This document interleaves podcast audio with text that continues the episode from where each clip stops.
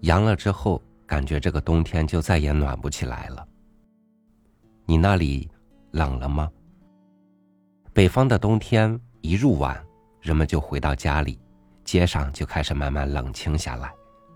偶尔过路的人也都步履匆匆，急着往家里赶。但是你有没有觉得，虽然我们现在有了空调，有各样的取暖装备，但是却总觉得没有小时候的家里暖和了呢？与您分享爱吴的文章《冬夜》。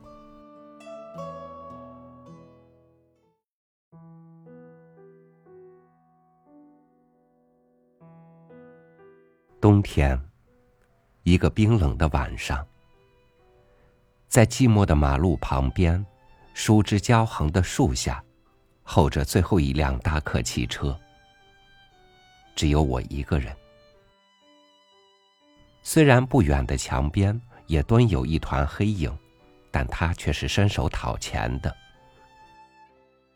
马路两旁，远远近近都立着灯窗明灿的别墅。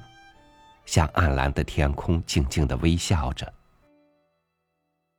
在马路上是冷冰冰的，还刮着一阵阵猛烈的风。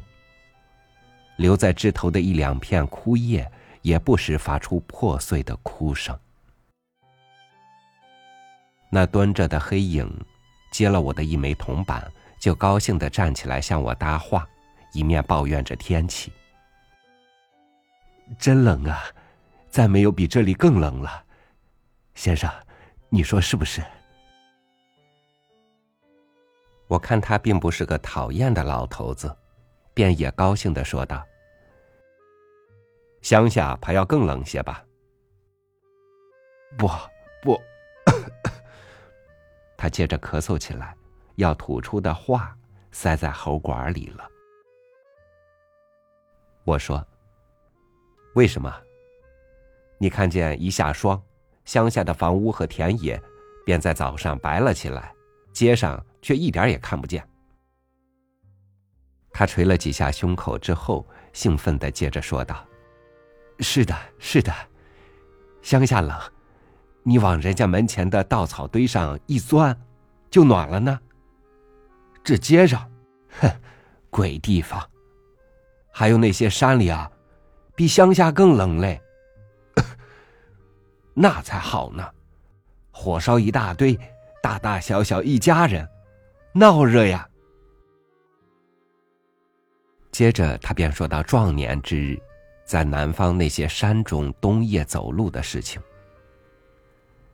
一个人的漂泊生活，我是喜欢打听的，同时车又没有迟来，便怂恿他说了下去。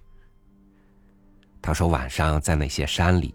只要你是一个正派的人，就可以朝灯火人家一直走去，迎着犬声，敞开树荫下的柴门，大胆的闯进。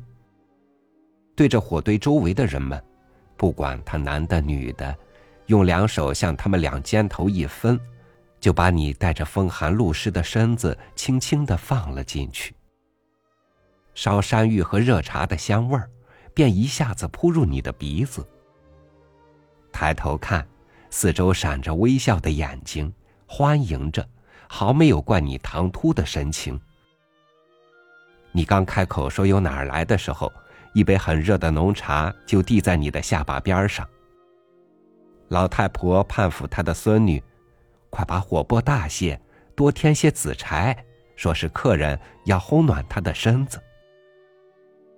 你暖和了，还不觉得疲倦的话。你可以摸摸小孩子的下巴，拧拧他们的脸蛋儿，做一些奇怪的样子给他们嬉笑。年轻的妈妈一高兴了，便会怂恿他的孩子把拿着要吃的烧山芋分开一半，放在你这位客人的手上。如果你要在他们家过夜，他们的招待就更来的殷勤些。倘若歇一会儿。暖暖身子，还要朝前赶路。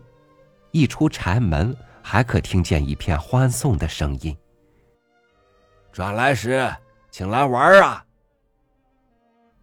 老头子讲着讲着，给冷风一吹，便又咳嗽起来，我听得冷的忘记了。突然，老头子忘形的拉着我问道：“先生，这到底是什么原因呢？这里的人家火堆一定烧得多的，看窗子多么亮呢。他们为什么不准一个异乡人进去，呃，烤烤手嘞？”搭客汽车从远处轰轰的驰来了，我赶忙摆他的手，高声说道：“因为他们是文明的人，不像那些山里的。”再跳进通明的汽车里，蓦地离开他了。但远在南国山中，小小的打火人家里面。那些丰美的、醉人的温暖，却留在我的冬夜的胸中了。